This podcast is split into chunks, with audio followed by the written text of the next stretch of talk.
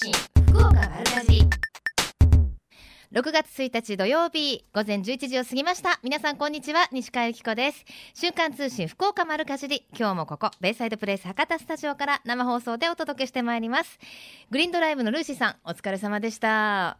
なんかね、ルーシーさん最近女子力アップしてるんですよね。全くあの番組番組には関係ないんですけど、すごいおしゃれなんですよ。パーティーに出かけるようなんで可愛らしい。今日もあのブラウス着てらしてね。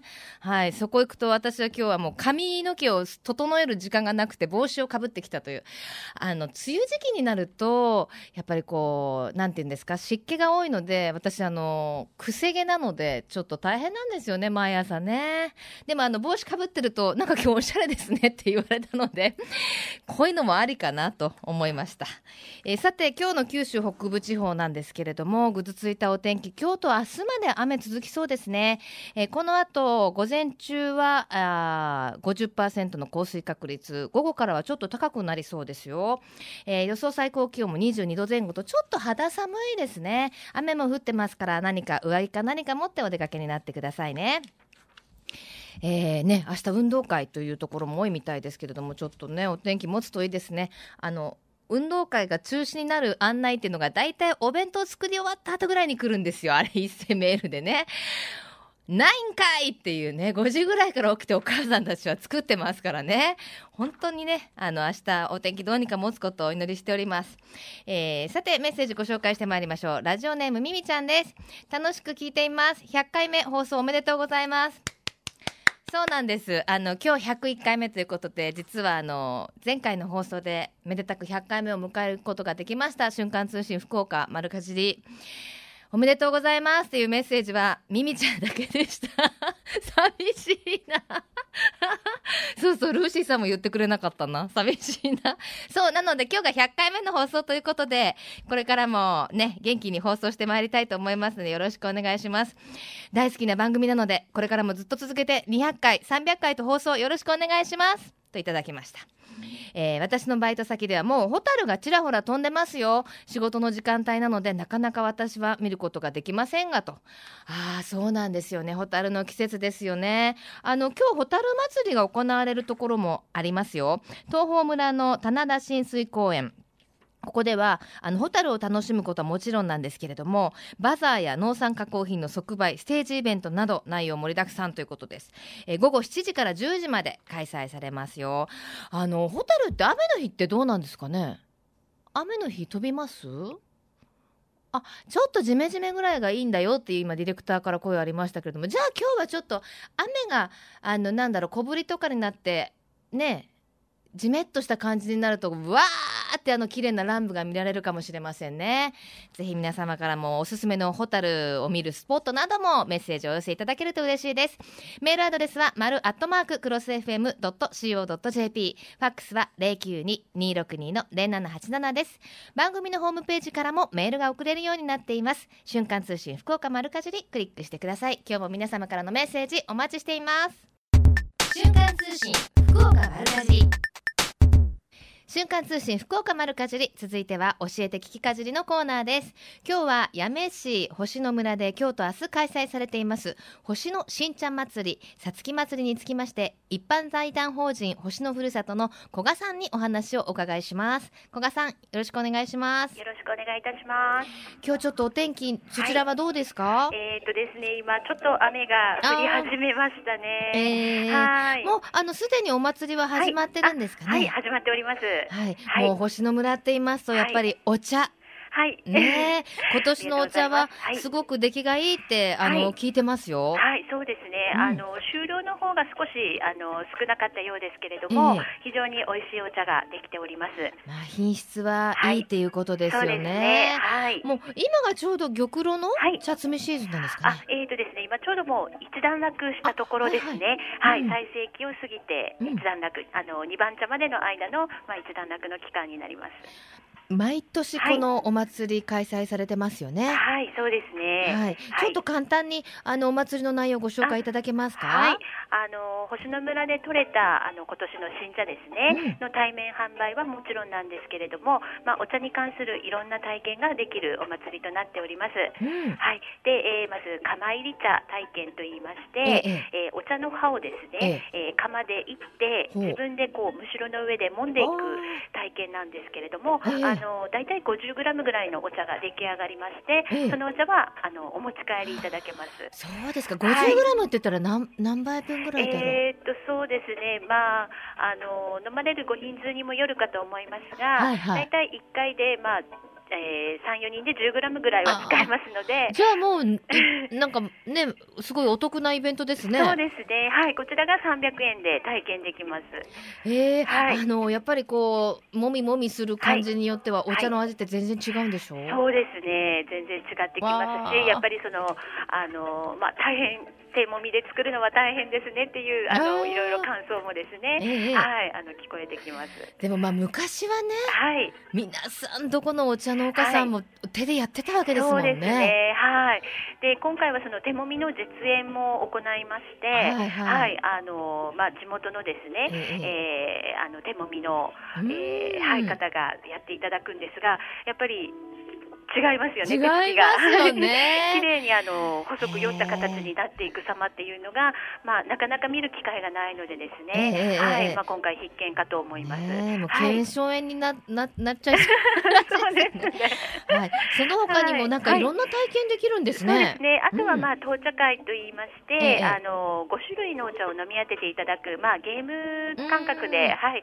あのお茶のあの学べるお茶のいろんな種類が学べるものなんですが、はいはい、こちらがまあ300円で、うん、えあの満点の方には商品もご用意しておりますので、はい、えー、はい、グループで参加されるとかなり盛り上がって楽しいですね。ちなみにそのお茶の、今聞き聞き茶みたいな話でしたけど、そうですね。な何があるんですか？玉露と、えー、玉露煎茶、白折れ番茶ほうじ茶になります。わあ絶対わかんない。いや大丈夫です。私玉露とほうじ茶と、はい。うんほうじ茶と煎茶、はい、でも煎茶白折れ結構この辺り難しいですよねそうですね。意外とこれがですね、あの裏を読みすぎて逆に裏目に出たりするんですよね。なるほどなるほど、はい、あもう素直にね直感でいった方がいいっていうことですね、はい、えー、楽しそうだな、はい、その方にもあのその他にもお茶ってなかなかその美味しいお茶の入れ方って分かんなかったりするんですけど、そういったものも教えていただけるんですか、あのまあ茶商さんによるあのお茶の入れ方教室っていうのも開催しまして、うん、まあ、お茶のいろんなノウハウも知り尽くした、まあ、プロの方がですね、うん、あのまあ、お茶の美味しい入れ方プラス、いろんな豆知識もですね教えていただけますので、実際にこう入れながらで飲んでまた、あの実感していただくという、はい、こちら無料で体験できますので、あれ本当お茶の入れ方一つで全然味違うんですよね。はい、私何度も習ってるんですけどね、なかなかあの最後の一滴までこう、はい、しっかりこう絞るっていうのはね、ね。あの覚えてるんですけどね、はい、そうですね温度とかね、はい、いろいろありますもんね。まあ1戦目だけじゃなく2戦目以降も美味しく飲んでいただけるポイントとかもですね、なるほどはいお伝えしますので、やっぱりねあの、体調崩される方もこれからちょっとね、シーズン的にもあれですがお茶はね、なんといってもカテキンとかね、い、ろいろ入ってますから、そうですね。ねぜひお飲みいただきたいですね。ね古賀さんもやっぱり毎日お飲みになられますか？はい、あの飲んでおります。健康ですか？あ、そうですね、健康です。じゃあ本当にあのもう一日楽しめるイベントになってますね。はい、そうですね。で、はい、えー、明日限りであの野立、うん、はい、あのお抹茶の野立のあの無料もやって無料でやっておりますので、これどなたか入れてくださるんですはい、あの星野村の茶道団体によるはい、野立になりますね。えー、はい、そしてあのお茶を楽しむだけじゃなくて、はい、あのさつき？の盆栽教室っていうのが、そうですね。あのの星野村のさつき愛好会の方によるさつきの展示をあの茶の文化館の館内に行ってまして、うんうん大体30点ぐらいの盆栽が展示されております。はいでまあ、樹形ですね枝の枝ぶりとか、うんお花とかももうそれぞれでで私も全く盆栽わからないんですけど、はいは思わずほーっと声が 漏れるぐらいやっぱりすごいあの素晴らしい作品ですので、い。ぜひこちらもへご覧いただきたいですえね。そうなんですはい、ね。でえ明日日曜日にあの、はいその盆栽教室ですね。はい、盆栽の先生があのさつきの盆栽の手入れの仕方とかですね。ええはい、あの枝ぶりに関することとうんか、はい、あの詳しくご奥がね深いですからね。はい、はい。あのこれ会場はいくつかに分かれてるんですかあね。いえあの会場は茶の文化館という施設の、うんうんうんえーまあ、玄関入り口と館内になりますので茶の文化館を目指してお越しいただければ大丈夫です。私あの何度もお邪魔したことあるんですけど、はい、ありがとうございます。すごい素敵なとこですもんね。なんかことう眺めるとなんだろう、パワースポットみたいな感じしますよ そうですねね。はい。私がちょうど行った時は、はいなんだろう裏庭裏庭というかこうはい見えるところにすごく一本一本大きななんか木がはい。あったんですよね。ええなんか風にも負けない一本木がないですか？えっ、とはい杉の木が杉の木ありますよねはい、あの台風にめげずに立ってる木がありますね。ありますよね。はい。もうあの木のからのパワーをね、すごい感じるんですよね。はいまあ個人的な話なんですけど、すみません。で、あのそのあたりそろそはいろそれこそホタルはどうですか？えーっとそれホタルをですね、あええの今年はあの昨年の水害の影響でええかなり心配してたんですけれども、はいちらほら飛んでるみたいです。そうですか。はい、ただ河川周辺はちょっとあのまあ危険な箇所もありますので、うんうんうんまあ注意してご覧いただければと思います。わかりましたは。いそれでは星の、えー茶の文化館までの、えー交通アクセスそして一言メッセージお願いします。はい、えー、と福岡、えー、八女インターから、まあ、お車で50分ほどかかりますけれども途中あの片側通行や迂回路もありますので、はい案内に従ってお越しいただくとあの大丈夫です。はい、で、えー星野村では昨年その水害の影響でですね、えーちょっとお茶のあの量とかも減ってますが非常に美味しいお茶できておりますので、はいえーまあお茶尽くしで今日明日楽しんでいただけますのでぜひあの星野村に足をお運びくださいお待ちしております。はい、ありがとうございました。ありがとうございます。えー今日と明日開催されます星の新茶祭りさつき祭りにつきまして古賀さんにお話をお伺いしました。ありがとうございました。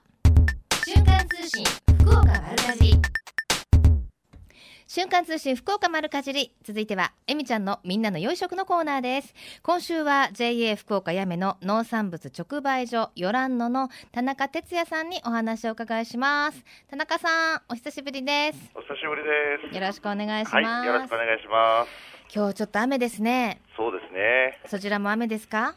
えー、そんな強くは降ってないんですが、パラッと降ってますね。あそうですね。こちらはいもパラッと、あちょっと降ってきたかな。ねえ。さてよらんの今日はどんなおさおお魚じゃないお野菜が入ってますか？えー、今はですね、ぶどう、まあ、夏果実のぶどう、はい。お桃、はい。おあと、まあ、すももがちょっとまだ入ってないんですが、ええ。えーそれにさくらんぼが今出てますね。またや、はい。うん。と野菜はきゅうり、トマトを中心に、まあ、玉ねぎ、じゃがいも、人参と、うん。あと豆類。と今の時期はですね、大梅、梅がですね、はい、まあ、えーそうなんです焼酎漬ねけなり、はい、あーもうなんか魅力的だな。あのーさくらんぼ？はい、あのアメリカンチェリーはよく最近こう安く出回ってますけど、はいやっぱ国産のねさくらんぼってなかなか口にねそうですね。あの今おいくらぐらいですか、えっ、と、100グラム入りでですね、うん、100グラムでいくいくつぐらい？600、えー、10個ぐらいですかね。10個ぐらい、はい。で？で、680円です。あそうですよねでもまあ、ちょっとどんどん安くはなってきますよね。えーと、あんまり変わんないですね。はい。そうですか。でもまあね10粒で680まあ601粒6070円ぐらいか。うん、そうですね。うん、うん。まあででももこれ黒木さんのさくらんぼなんですよ。ええ。うん、だからもう地元のさくらんぼなんで、そうです。ねぜひ食べていただきたいと思います新ね。鮮ですしね。ね。やっぱりねその甘みを感じてもらいたいですね、あの皮を剥かなくて食べられるっていうのがいいですよね。そうですね。私がちっちゃい頃あのさくらんぼのなんていうんですか？あの枝？で、あはいはいはい枝を口の中に入れて結べるかみたいなことやってましたけどそうですね。今でもやりますね。そうやりますか？そんなどうでもいいことはいいですねはいね すいませんそうですね。はい。あの、嘘ですね。すいません。あの、梅、梅が出てるってお話でしたけど、はいあの、どうですか？梅を使った加工品なども売られてるんですかね？そうですね。梅酢味噌っていうう酢味噌がありますね。へえはい。梅酢味噌ですか？はい。梅が入った酢味噌っていうのがあります。じゃあ普通の酢味噌よりもちょっとどんな感じですか？うーん。まあ、あの梅の酸味っていうか梅の風味が非常に強い酢味噌ですね。だからこんにゃくにかけられたりとかまあ、うん、まあいろんなものに使われますね。へえそうなんですね、はいであとブドウなども出始めてるってお話でしたけど、ねはい今はどんなえ品種今は何はですか？デラウェアと巨峰、種なし巨峰っていうのが出てますね。あそうですかはい。まだ今ちょっとあれで出始めだから少しお高めですかねそうですね。まあ800円前後ってところでの販売になりますね。まあでもねはい。あの種なしだとね子供さんたちもパクパクいきますしねねはいはいお野菜はどんなものが入ってますか？野菜はもうきゅうり、トマトうん。まあ、今のサラダ商材っていうかですね、まあ、ええきゅうり、トマトが中心に、まあ、玉ねぎ、じゃがいも、人参というところが出てますうね。ん今日のメニューはカレーだなという感じですね。そうですね。はい。さあそしてあの地元で採れたあのいろんな農産物で作ったジャムなどもすごく評判がいいんですってえージャムについてはですね、まあ、いろんなものをジャムで出されてるんですが、はいはい。まあ特に多いのはやっぱりいちごの産地になりますんで、えええー、あまおうのジャム、うん。あと、まあ、いちじくジャムとかですね、はいはい。まあ、あーまあ、それぐらいかな。うーん、はい。十分いっぱいありますけどね。はい。はい。あとアイス？あ、アイスがですね、はい。えー、あまおうのアイスと抹茶アイス。わあその抹茶アイスってやっぱさすがやめですねね、もうやめの抹茶を使ったアイスクリームってことになってますね。はいはい人気者ですか？人気者ですね。人気者ですが、さあそして、まあ、あのヨランノさんの美味しい、ね、農産物などを知っていただこうとはい。イベントも開催されると。そうですね、えーまあ、月1回イベントを開催してるんですが、はい、えー次回のイベントについては、うんえースイートコーン祭りということで、トウモロコシのお祭りを計画をしてます。へえトウモロコシどんなものがいただけます？うーんまあえー蒸したトウモロコシ、焼きトウモロコシということでですね、まあ、試食の方はふんだんに準備してですね皆様に召し上がっていただこうと思ってます。わあでもトウモロコシ大好きなんですよ。はい、あの美味しいですもんね。ね美味しいですよね、はい昨日も食べました。はい、あのーなんていうんですか取れたてのものだと生で食べられますよね。そうですね、もう生で食べても全然臭みがないし、うんシャキッと甘くてですね、なんであんなに甘いんですかね。ね。しかもあのやっぱり甘みが強いから、はいあの作るのがすごい大変なんですってね。そうですね、えー、これ1本に1個しか取れないし、うんまあ、はい。甘みが強いんでなんか虫がね結構つきやすいからそうですね、もちろんつけ大変だやすいんで、虫がついても商品価値がないんでですね。ねえはい。あの知ってました？トウモロコシのあのひげはい。あのぶつぶつぶの数って知ってますよねああ、聞いたことありますね。つぶつぶの数なんですよ。すね。だからあの、はい、もやもやのひげがいっぱいある方がつぶつぶがいっぱいついてるって聞きました、まあどうでもいいみたいですけど。さあ今日もプレゼントいただいております。はい。はいお願いします。えー、プレゼントは、えー、先ほどせ、えー紹介しましたブドウと桃の詰め合わせを3名様に。ということで、えープレゼントいたします。はい。はい、これもう今の季節嬉しいですねそうですね。はいありがえーはい。ありがとうございます。じゃあ最後に一言メッセージをどうぞ。はい、えー、J 福岡やめよらんのに一瞬のお美味しい野菜や果物が出ておりますんで皆さんお越しいただきたいと思います。はいありがとうございました。はいこの時間は JA 福岡やめの農産物直売所ヨラノの田中哲也さんにお話をお伺いしました。さあ今日もプレゼントをいただきました。ぶどうと桃の詰め合わせを3名様に差し上げます。ご希望の方はメールかファックスでご応募ください。メールアドレスは丸アットマーククロス FM.co.jp ファックスは092-262-0787瞬間通信福岡丸かじりまで。あなたのお名前住所。年齢電話番号番組へのメッセージも忘れずに書いてくださいね。応募の締め切りは6月7日金曜日到着分まで有効とさせていただきます。たくさんのご応募お待ちしています。最近食の大切さを見直す動きが広まっていますがこれからの日本人にとって良い食とは何なのか。今日本の農家と JA グループ消費者協力会社。団体のみんなで一緒になって考え行動していく運動が始まっています。それがみんなの良い食プロジェクト。このプロジェクトにはえみちゃんというシンボルマークがあるんですが食という漢字をモチーフとしてその漢字の形を良い食を笑顔で食べている姿に見立てています。この番組をきっかけにしてみんなの良い食プロジェクトにも興味を持っていただけると嬉しいです。瞬間通信福岡丸かじ続いてはマルカチリネットワークのお時間です。今日は福岡県農林水産部農産漁村振興課の高橋武雄さんにスタジオにお越しいただいております。よろしくお願いします。よろしくお願いします。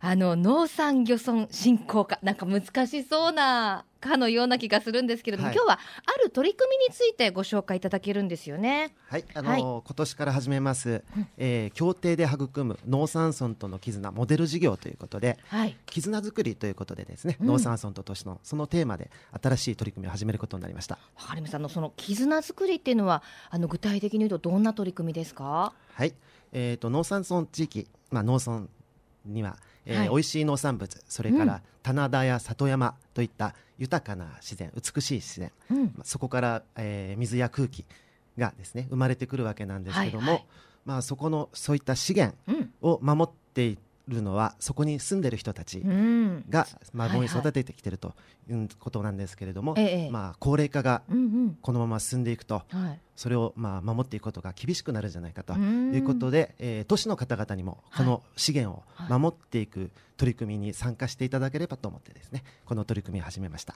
本当にあの福岡は特にねなんていうんですかちょっと車を走らせれば、はい、素敵なもう農村地帯がばーっと広がってますもんね。はい、であのやっぱり私たちこう都会というかこうね都市に住んでるとなんかなかなかそういうところに行きたくてもどういうふうに行ったらいいのかわからないとか思いますもんね。はい、実際にあのどんなあの活動なんですか？はい、えっ、ー、と都市の方々あのー、例えば、えー、農作業一緒にやってみたいけど、あのどこでどんなことやったらいいんだろうとか、うんうん、例えばまあ町内会の方でですね、えー、あのいろんなまあ取りえー、町内会活動やってるけども、うん、もっと活動の幅を広げたい。例えば田舎に行っていろんな体験をしたいとかいう方がたくさんいらっしゃると思います、はい。はい、そういった方々に、うん、えー、きっかけ作りとしてですね、うん、県があのマッチングをやっていこうと、えー、都市の方と、はい、えー、農産村の方を、えー県が仲人となってお見合いの場を設けてなるほど。そして、えー、お互いで、まあ、いろんな話をしてですね、うんうん、こんなことやっていこういろんなアイデアを出してもらって、ええ、その中で、えー、農産村地域の交流を深めていって絆を作っていただければというふうに考えています、えー、素敵なことですね。実際に、あのー、今動き出していろんな成果は出てますか？はいあのー、今からですね、うん、あのまずはえー、この取り組みの第一弾として、はい、6月5日に情報交換会というのを始めるんですけれども、ええ、この中で、まあ、農産村の地域の方が、うん、今どんなことをやってどんな課題があるとか、うん、いうことを話してもらう。それから、えー、都市の方々にも、はい、まあ、自分たちはこんなことやってみたいとか、うん、あんなことやってみたいという、まあ、いろんなアイデアとかやってみたいことがたくさんあると思うんですね。はい、そういったのを、えー、まずはえー、6月5日にこの情報交換会にいろんな方に来ていただいてですね、えー、そこでまずはこうこの交流活動のきっかけ作り、うん、お互いを知ってもらおうということで、はいはい、まあえー、まず始めるところであります。まさにお互いを知ってもらおうみたいなところでは本当にお見合いですね。そう。ですね6月5日ですから来週の水曜日、はい、もうあの来週の話ですからぜひねあれですかこれ参加するには例えばいろんな町内会の子ども会さんとか、はい、どんな方が参加できるものですか？そうですね、あの CSR 活動に取り組んでいる企業の方であるとか、うん、NPO の方であるとかですね、はい、それから、まあ、都市と農村の交流に、まあ、研究されている大学の方であるとか、うんうん、またあの町内会の方とかですね、うん、いろんな方々にですね、えー、都市側の方が来てもらうとまたあの農産村側の方には、はい、えーと、実際もっと交流をやってみたいとかですね、うんうん、それから実際に今取り組まれてるけどもっといろんな活動の幅を広げたいと、うん、そういった方々にあのたくさん来ていただきたいと思ってます。まひとまずあれですかね、あの都市側というか、あの、はい、農村に興味があるよっていう方々でも大丈夫ということなんですよね。そうですね。はい、6月5日、えー、場所はどこでしょう？はい、えー、博多区の吉塚駅の横に、うん、県の吉塚合同庁舎というのがございます。うん、そちらの803号会議室で、えー、うん、13時から行います。はい、今参加者は続々と集まってきてる感じそうですね、えー、今のところ、まあ、都市側の方が50人ぐらい、うん、農村側も、まあ、50人ぐらい。今のところ100人ぐらい。あすごいですね、はい、であの具体的なこれからの活動っていうのはどんなことを提案されてるんですか？先ほどあの、まあ、農村でねあの農作業やってみたいなんていう話もありましたけれども。はい、はい、例えばあの農作業ですね都市の方と一緒に協力してやっていただくとか、うんうん、それからあの例えば会社の社員食堂で地域でできた農産物を使ってもらうと。例えば、はい、あの定期的に使っていただくことで、うん、あの農産村地域もですね定期的な収入が出てくる、うん、またあの社員食堂で使っていただくことで、うん、あの地域の新鮮で美味しい食べ物を知っていただくということがあります。もうまさにそういう意味では本当に双方にとってすごくいいことですよね。はい、お互いにメリットが、はい、を感じられる取り組みをですね、うん。うん、続けていって、えー、絆を深めてもらいたいと。いうようなことです、しかもやっぱりその社員の皆さんも例えばの話ですけれども、はい、あのね、農村に行くことによってリフレッシュもできますし、はい、ね、なかなかそういうところに、ね、行ける機会ってないですしね、はい、自分で作ったお米もらったりとかそういうことも、ね、始まるんですかね。それは、はい、あの一緒にそういったお話を進めていただいてですね、うん、あのやっていただければと思ってます。で、あの先ほど八女のお祭りをご紹介したんですけれども、はい、昨年のあの水害でね、はい、ちょっと大変な甚大な被害がありましたけれどもそういったところのボランティアなどもしていこうと。そうですね、はい、はい、でボランティアで、まあ、活動されて、えー、その後やっぱり復旧した農地を、一緒にアイデアを出してこんなことやっていこうとか、うん、そういったのにもですね、うん、あのアイデアをいろんな方の出していただければ、はい、地域にも助かっていくんじゃないかと思ってます、あれですよね。だから今からどんな絆が本当に生まれてどんななんだろういろんな可能性を特にいっぱい秘めてるあれですね、イベントというか、はい、取り組みですよね。はい、はい、なかなかやっぱりあのなんていうんですか今核家族化も増えてますからおばあちゃんとかとお話しすることも少ないですしね、ね、あの、はい、昔ながらのお料理をね習ったりするのも楽しいんじゃないかなと思います。はい、はい、ぜひでは番組をお聞きの皆様にメッセージをお願いいただけますか？はい、えー、まずは6月5日の情報交換会に、うん、あのたくさんの方参加していただきたいと思ってます。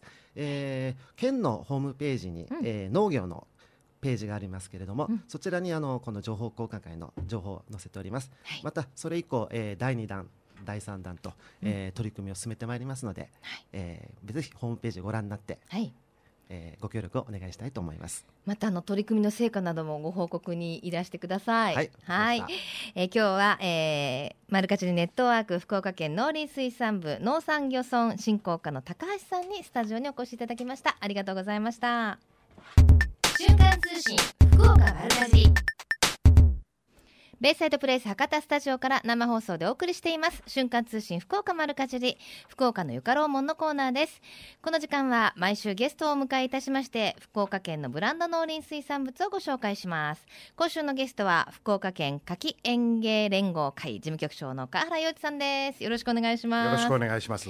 ね川原さん、はい、もうまた1ヶ月経ったんですね、はい、1ヶ月に一度お越しいただいてるので、はい、またやってまいりました、川原さん川原さん来るとあ月が変わったんだなとという今日6月1日ですもんねさあ毎月素敵なお花を持ってきていただいてるんですけれども、はい、今日ご紹介するのは先月は、えー、紫陽花でしたけれども、はい、そうです今月のお花ははい切り花のひまわりですね。ねひまわり私大好きなんですよ。ありがとうございます。でもあれですね、あのひまわりって私がちっちゃい頃よくほら学校の帰り道とか、はい、道端にひまわりって咲いてませんでした？はい、咲いてましたね。あのまあ、子供だったっていうのもあるんでしょうけど顔以上ぐらいな大きいこう大輪のひまわりで、はい、あります。あのどんどん咲いてくると真ん中にまさにひまわりの種がバーッとできるひまわりでしたよね、はい、そういう種類でしたね、はい、でも今日スタジオにお持ちいただいたのはそんななんかね野生のたくましいひまわりじゃなくて、はい、なんていうんですか可憐ですね。そうですね、あのー、これは種があ中心にはできないやつなんですけども。できませんよねこのタイプは絶対ね。はい、はい、まあ花を作ってらっしゃる農家さんが、栽培する、うん、そういう種類のひまわりをお持ちしてます。うん、あ、じゃあこれは種とかで自宅とかでは、えっ、と一般の方が手に入れようと思うとあの種苗メーカーの通販だとあるかもしれないですね。あんまりしないものなんですね。はい、もうあのそういう意味ではもう花業界もすごい品種改良が進んでますよね。凄まじいですね。毎年何百っていう新しい品種がいろんな花ではい、生まれてきてますのでちなみにひまわりって何種類ぐらいあるんですか？何種類ぐらいあるんでしょうね私が知ってるだけでも5品種6品種ぐらいはありますね。結局あれですよね。どんどん開発はされるけどやっぱりそのブームとか人気とかがあって、ね、また栽培されなくなったりまたちょっと再び火がついたりとかするわけでしょ、はい、そういうのあります。あすごい世界だな。で今日持ってきていただいたのはこれは何という品種、はい、まあ、ひまわりの中でも。えっ、ー、とヴィンセントオレンジと、はい、サンリッチレモンとサンリッチオレンジだったと思います。どれがヴィンセントさんですか？確かに。あこちらですね。ヴィンセントだったと思います。あのー、ちょっとなんだろうマーガレットじゃないけどひまわりなんだけれども真ん中のその中心部分が少しグリーンがかってて、はい、それをちょっとなんていうんです黄色い壁壁が覆っているって感じですか？そうですね。あのー、普通ひまわりっていうとこの花の中心は大体黒なんですね。ですよね。茶色っぽい黒っぽい色ですよね。はい、黒になるんですが、これは芯がグリーンのやつで。またパッと見の印象が違いますね、はい、モダンな感じになるのかしら？ちょっとあの、えー、ウェディングとかにもそうですね良さそうな感じですね、なかなか芯が黒はあのお祝いごとにはなかなか使いづらい。あなるほどなるほど。えー、でも芯の色が変わるだけで全然印象って変わるんですね。はい、印象が違うんですね。はい。でじゃあそのこちらのちょっとポピュラーなタイプのひまわりこれは？これがサンリッチオレンジいわゆるもう定番のオレンジ色の花弁。花びらですね。もうひまわりのなんだろうこう元気よさをコンパクトにしたような、はい、そうです。感じですね。はい、そして？でもう一つが、えー、花びらがこれ黄色ですね。本当だ。レモンみたい、はい、レモンイエローのサンリッチレモンという。あやっぱりレモンって言った、はい、お名前もまさにあのレモンの色ですね、はい、そうです。薄いですね。またこれも印象がまあ芯は黒ですけども。あはいはい。ひまわりっていうのはどうですか？人気としてはお花の。あのー、まあもうずこんなふうにほとんど葉っぱがない状態で はいはい、上の方にしか葉っぱついてないんですね、えええー、こういう状態で流通してますので、うん、もうそのまま花瓶にバサッと。あの3本4本まとめてですね、うんうんうん、入れていただいてあとはきちんと、えー、水替えとかですね、うんはい、管理していただければ1週間ぐらいは今でも十分今からの季節はねお花がなかなか持ちにくい季節になりますけどね。なりますからね。あの葉っぱが下の方にないガーベラでしたっけ？はいガーベラもそうね、ガーベラもそうでしたよね、はい、確かにあの雰囲気的にはちょっと似たようなお花ですね、はい、へえ花瓶の中にたっぷり水を入れていただいて、うんうん、その中にザブッと、はい、あのひまわりはやっぱり今はこういう小ぶりのものが主流なんですが多いですね。やはりお花が大きいとそれだけ、えー、茎も太くなって重たくなります、はいはいはい。やっぱりこういった今日お持ちしたようなアレンジとかには茎が大きいとですね、うん、えー、中のスポンジが割れちゃったりとかしますので、えー、だいたい鉛筆の芯、うんうん、鉛筆ぐらいの太さですねそれぐらいの細いやつからそうなんですね、はい、それも改良なんですね。まあ栽培方法でもあるんですこれ本当に細いやつす。いませんこのレモンなんとかレモンさん？サンリッチレモン、ね、サンリッチレモンの茎は、はいこれは細いですね、はい、鉛筆よりも細いと思います。あのシャープペンの返しシャーペンじゃないなあのボールペンの返しぐらいの細さですね、はい。わあでも細いけどしっかりしてますね。はい、えー、多分あのたまにあの茎のふた太いお花を生けた時に、はい、花瓶が耐えられなくてバタンって倒れたりとかすること、ね、今なんかねちっちゃめの牡蠣とかも多くなってますからね。はい、ですから。はい、あのこうやってあの今日は後ほどホームページに写真も上げさせてもらうんですけれども、はい、ひまわりだけのアレンジ、まあ、はい、ちらちらとちょっと違うのも入ってますけど、ね、ほぼほぼひまわりだけですよね、はい、これで2 5 6本ひまわりが入ってます。なんと華やかなんでしょうね、うん、パッと見あのものすごくなんか元気をもらえそうなですね、うん、本当に鮮やかな、ね、あのひまわりってこう太陽に向かって咲くんですよね。咲くって言いますけど。言いますよね。はい、言いますけど違うんだ。あの花が完全に開いてしまったら、はい、あの太陽に合わせて動くことはないです。つぼみの状態とかではそういう動きはしてるんですけども、はいはい、完全に花びらが出てきて、はい、バーンと咲いた状態で太陽と一緒に東から西に動くことは そんな忙しいことはないということですね。はい、はあ、わかりました。川原さんお好きですか？ひまわり好きですね。うん、やっぱりあのー、特に小学生夏休みとかの宿題で絵を描いていきなさいってなると。ほぼ9割方ぐらいは多分ひまわりを描く子供さんたちが多いですね。すね。はい、まああのこれから父の日もありますので、お父さんにあげても、はい、お父さんもらっても恥ずかしくない花みたいな感じがしますね。いいはい。あの毎日お仕事でお疲れのお父さんがですね、はいはい、玄関開けた時にこういったアレンジがバーンと目に入ると。はい。明日からも頑張ろうって気になります、いえ間違えたかなって思うかもしれないですね。いやでもうちの主人あのね玄関に花を飾ってても、はい、花を気づいたことないですからね寂しいですね。でしょ？あの玄関にのお花今回のどう？って聞いたらお花なんてあった？って言うんですよね。本当そういうくだらないことから夫婦喧嘩って勃発しますからね。皆さんしっかりお家のことをチェックしてくださいね。さあ今日もプレゼントをいただけはいますか？準備してきました。忘れてた。その打ち合わせをするのを忘れて今聞いてしまって大丈夫ですか？はい大丈夫です、はい。えー、何名様？三名の方に。名様。いえありがとうございました、はい、じゃこのアレンジメントということでよろしいですか、はい、のアレンジメントを三名の方に。これちょっともらった人すごい嬉しいと思いますよ。かなり豪華だと思います。ね後ほどの写真の方もアップしておきたいと思います、はい、じゃあ川原さんメッセージをどうぞ。はい、えー、まあ今月父の日もありますし、うん、梅雨にも入って、うんなかなか気分が晴れないあの日が続きますけども、はい、そんな時にですね、うん、ぜひこの色鮮やかなひまわり眺めてですね、うん、えー、気持ちだけでもリフレッシュしていただければと思います。川原さんは玄関に花飾ってたら気づきます？気づきます。わ、うん、かりました。当然です。そうですよね、はい、さあ福岡のよかろうもんこの時間は福岡県夏季園芸連合会の川原さんにお越しいただきました、はい、ありがとうございました。ありがとうございましたこのコーナーは福岡県農林水産物ブランド化推進協議会の協力でお送りしました。瞬間通信福岡丸かじりベイサイドプレイス博多から、えー、ベイサイドプレイス博多スタジオから生放送でお送りしています。瞬間通信福岡丸かじり。今週のプレゼントは JA 福岡やめからいただきましたぶどうと桃の詰め合わせ。こちら3名様に差し上げます。そして、えー、ひまわりいただきましたね。柿園芸連合会川原さんからいただきましたひまわりのアレンジメントこちらを3名様に差し上げます。メールアドレスは丸アットマーククロス FM えー、.co.jp ファックスは092-262の0787瞬間通信福岡丸かじりまであなたのお名前住所年齢電話番号番組へのメッセージも書いてくださいね。そして、えー、今日はプレゼントが2つありますので、えー、ぶどうと桃の詰め合わせもしくはひまわり希望とどちらかのプレゼントが欲しいかをお書き添えの上ご応募ください。応募の締め切りは6月7日金曜日到着分まで有効とさせていただきます。たくくさんのご応募お待ちしています。JA グループ福岡のホームページをご覧いただきますと県内各地の直売所の情報や旬のおすすめレシピ確認できますよ。ぜひ皆様も一度ご覧になってくださいね。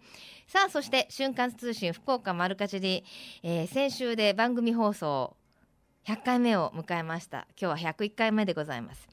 100回放送を記念いたしまして番組オリジナルのステッカーを作りました。はい作ったんです。瞬間通信福岡丸かじりホームページとフェイスブックにデザインを載せてますのでよかったら見てください。そのうちプレゼントに入ってると思います無理やり。よろしくお願いいたします。さあそれでは皆様からのメッセージご紹介していきましょう、えー、ラジオネームあんさんです。こんにちは。毎週楽しく聞かせていただいてます。ありがとうございます。毎日暖かいですね。あ今日はちょっと寒いですけれどもね。来週からまた暖かくなりそうですもんね。さすっかり夏です。熱中症にならないようにまめに水分補給をしています。冷麺やそうめんアイスクリームなど冷たい食べ物が食べたくなる季節。バーベキューもいいですね。来週3世帯でバーベキューを予定しています。いいですね。やっぱりあのバーベキューって本当の夏になっちゃうと意外と暑いんですよね。じりじりして焼けちゃう今ぐらいの季節がちょうどいいですよね。あのおそうめんの話が出てましたけれどもあのずいぶん前にねこのスタジオに遊びに来ていただいたんですけれども福岡県ではあのか福岡県で作られました小麦っていうのをあの強力に今作ってるんですけれども強力小麦と薄力系の小麦を作ってらっしゃるんですよ。そのねあの麦香ちゃんと麦太郎くんでしたっけ？なんかあの福岡県産の小麦で作ったあのー、おそうめんとかを出してるんですよ。このそうめんがねすっごく美味しかったんですよ。すっごいコシがあって。なのでぜひねあのこれからの季節アンさんもおそうめん食べるって書いてましたのでもしも見かけたら買ってみてくださいね。さあそしてラジオネーム青梅さんです、えー、田植えの準備してます。もみ種まきします。はあ、今年も米作りが始まります。1年あっという間ですね。ということなんですね。農家の方なんでしょうかね。それともお家で食べる分をね作ってらっしゃる方も最近多いですもんね。さて、えー、マリーゴールドさんいつもありがとうございます。冷やし中華マンゴーパフェ、えー、香辛料の効いたチキンなど夏限定のお楽しみが続々登場していますが半袖でもいいような暑い日もあればえー、冷えちゃう日もありますと。体調管理には十分気をつけたいものですと。本当ですよね。今日なんて本当上着なかったら絶対風邪ひいちゃいますもんね。はい。あのー、マンゴーパフェや冷やし中華これからの季節は美味しいですといただきましたけれども。ベイサイドではやっぱり夏といえばこれですよ。去年もありましたけれども。今日から夏服小屋ということであのここのスタジオから見えるんですけれどもちょっと海沿いのところであのフグ小屋ができるんですよ。フグをねリーズナブルにいただけるんです。焼きふぐに福糖鍋福唐揚げ。さっきあのルーシーさん前番組のルーシーさんはフグの丼食べてらっしゃいましたけれどもあのメニューもたくさんあの去年よりも増えてるみたいですし何よりもそのフグをいただきながらビールがたまらない。しかもあのベイサイドですからすごくねロケーションもいいのでぜひ去年まだ来てないという方は今年も今日から始まりますよ。お越しになってください。さてこの後12時からは八木徹さんと小坂誠さんのハイカロリーでお楽しみください。瞬間通信福岡丸かじり来週もどうぞお楽しみに。ここまでのお相手は私西川由紀子でした。それではまた来週。さようなら。この番組は JA グループ福岡の提供でお送りしました。